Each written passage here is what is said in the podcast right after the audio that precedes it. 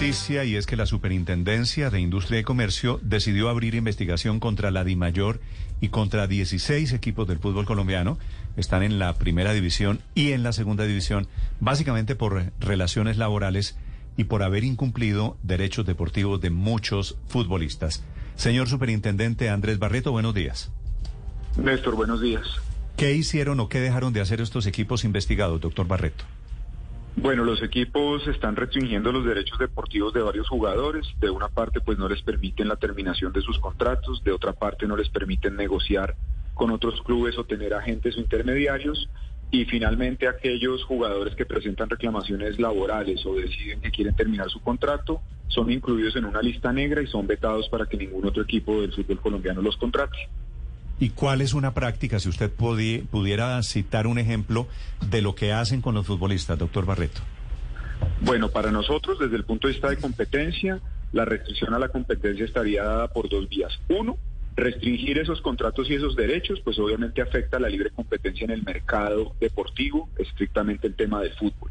Y lo segundo, el vetar jugadores o ser listas negras, pues restringe la competencia porque no les permite poder participar en ningún otro equipo.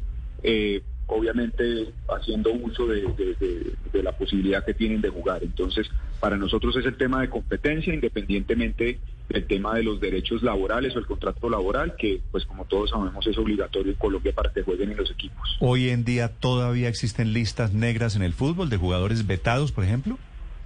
Aquí pues ya hemos detectado que la conducta afectaría a 16 jugadores entre el año 2018 y 2021, en donde aquellos que han presentado reclamaciones o quieren terminar su contrato los incluyen en listas negras con el fin de que ningún otro equipo los contrate y entre los equipos se cursan comunicaciones haciendo saber esa situación. Señor Superintendente, ¿qué caso tienen ustedes y qué prueba documentada tienen y de qué jugador en especial? Si me puede nombrar uno que pueda presentar las pruebas fehacientes de, de este bloqueo y esta lista negra. Bueno, el caso llegó aquí por una queja que presentó a Colfutpro, representada por un abogado experto en competencia, que de hecho fue el superintendente, eso llegó en el mes de abril. Nosotros empezamos a adelantar las visitas administrativas a las sedes de varios equipos, logramos recabar pruebas como lo son las cartas que entre ellos se cruzan. Adicionalmente, pues pudimos comprobar que la del mayor estaba enterada de la situación y no activó su comisión disciplinaria en donde hubieran podido solucionar esta situación. Hemos tenido ya la posibilidad de que personas se hayan acercado a declarar a la autoridad, es decir, rendir testimonios, y hemos detectado que por lo menos se han afectado 16 jugadores. Como estamos en el marco de la formulación del pliego de cargos y ellos tienen 20 días para defenderse, pues por ahora no podríamos nombrarle ningún jugador ni decirle quiénes han venido a declarar. La invitación sí es a que los equipos, pues que sientan que han violado la ley, ojalá se sometan al programa de delación y tengan los beneficios por colaborar. Sí, ahora cuando se afecta la competencia, doctor Barreto, se afectan los precios o en este caso, por supuesto, los salarios de los mismos jugadores, que en un escenario normal de competencia sana y sin listas negras deberían estar cuánto por encima.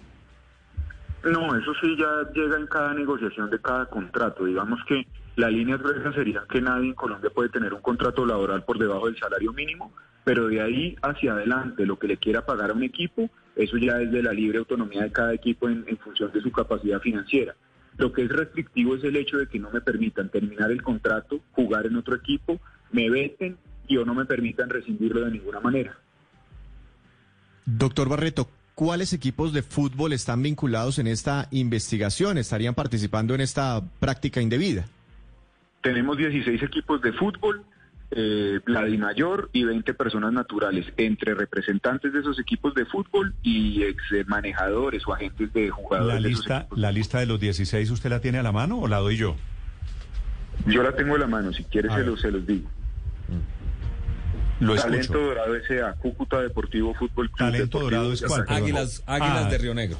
Es que me da, me da usted el nombre institucional, el nombre de la empresa que es diferente a la razón social del equipo, ¿no? Sí, sí, sí.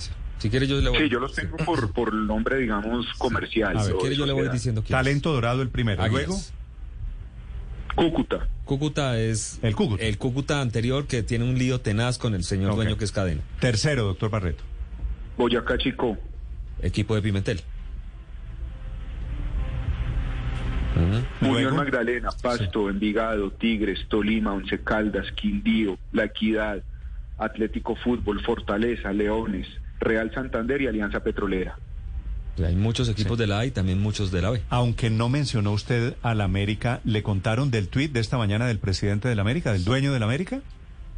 No, Néstor, desafortunadamente no lo vi. Él haciendo, eh, recogiendo la noticia de que usted va a investigar estos 16 equipos, pone el siguiente comentario. Digo, pegado a la noticia de 16 clubes investigados, dice, los futbolistas son los mejores pagos del planeta, son los únicos que ganan más que los dueños. ¿Esto le dice a usted algo, señor superintendente? Pues nosotros, digamos, no estamos en la discusión de cuánto les paguen, y entre más les paguen, pues muchísimo mejor. Estamos en la discusión es que no se les puede vetar ni restringir sus derechos deportivos ni prohibirles tener agentes intermediarios. Sí. Estos nombres, estas eh, razones sociales y estas personas naturales, señor superintendente, ¿tienen vínculos comerciales entre sí?